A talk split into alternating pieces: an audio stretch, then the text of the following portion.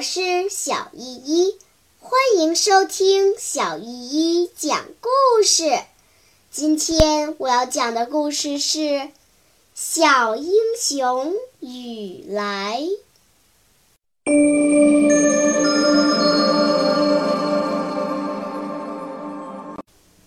第十三章：杨大娃。这天下午。小朋友们正在街里玩耍，忽然看见杨二娃的哥哥杨大娃从院子里走出来，戴一顶八路军褪了色的绿军帽，腿上缠着绑腿，腰间扎着一条皮带，皮带上还挂着一个长形的旧皮套子，里面插着一把刺刀，神气活现地站在门口。一张大嘴，满脸雀斑，连那有点大的鼻子都透露着说不出的喜气和得意。小朋友们惊奇地围上去问他：“什么时候参加的？是大部队吗？”杨大娃用手捂着带套的刺刀，庄重地说：“今天参加的。区长说让我先跟着他，别摸，这刀可快了。”小朋友们都要往院里跑，嘴里喊着：“我也去呀，我也去呀！”杨大娃把胳膊张开挡住大伙儿，把每个人都上下打量了一遍，皱起眉头说：“不行啊，都是些小孩子，人家不要啊。”铁头说：“为啥偏要你？”杨大娃把腰板挺得直直的说：“我是属龙的。”已经十六岁了，可你们呢？有够十四岁的吗？别去找钉子碰了吧！小朋友们互相交换了一下目光。雨来说：“你瞎掰！谁说的八路军非得够十六岁？”杨大娃脸上现出吃惊的神情，拉长声调说：“够十六岁的还不要呢！”你们不知道我是费了多大的劲儿，人家才收下啊！再说了，我的个头也高啊，你们瞧瞧。他不但挺直腰板，伸长了脖子，连脚跟都提起来了，嘴里说：“你们看我的个头有多高。”但大伙儿还是非进去找区长参加八路军不可。杨大娃沉着脸说：“算了，你们去吧。”区长正开会，你们就扰乱会场去吧。这么一说，谁都不敢进去了。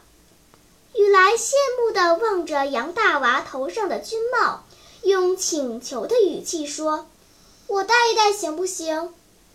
杨大娃迟疑了一下，勉强把军帽从头上摘下来，嘱咐说：“小心，别弄脏了。”雨来笑嘻嘻地接在手里，翻过来调过去看了一遍，觉得比自己的那顶新多了。尤其是他认为这是区长发给杨大娃的，就是说戴上这顶军帽就算是真正的八路军了。雨来小心地扣在头上，三钻、二黑他们也都眼热的瞧着这顶军帽。争抢着说：“我也戴一戴，我也戴一戴。”杨大娃说：“快拿来吧，你们离戴军帽的岁数还得几年呢。”杨大娃把帽子拿过去，拍了又拍，吹了又吹，才神气地扣在头上。二黑上下打量着杨大娃，说：“哟，连支枪也没有啊！”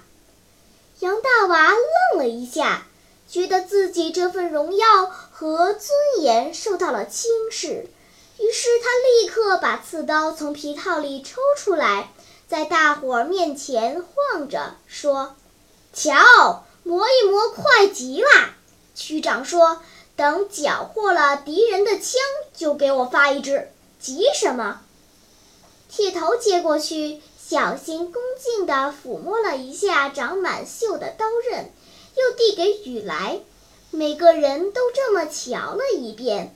杨大娃不住地提醒大伙儿说：“嘿，小心别割破了手指头。”小朋友们都觉得杨大娃的一切都变得这么不平凡，因此参加八路军的心也越来越坚定了。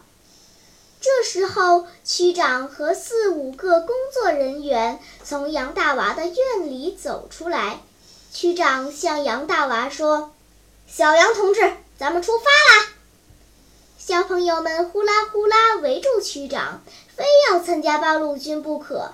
闹得区长只好说：“你们快回家带两件衣裳，有手巾、挎包什么的也带上，快去快来。”可是等大伙儿偷着从家里带出应用的东西，区长他们早没影儿了，只有杨大娃的老爷爷站在门口，动着胡子，嘿嘿地笑。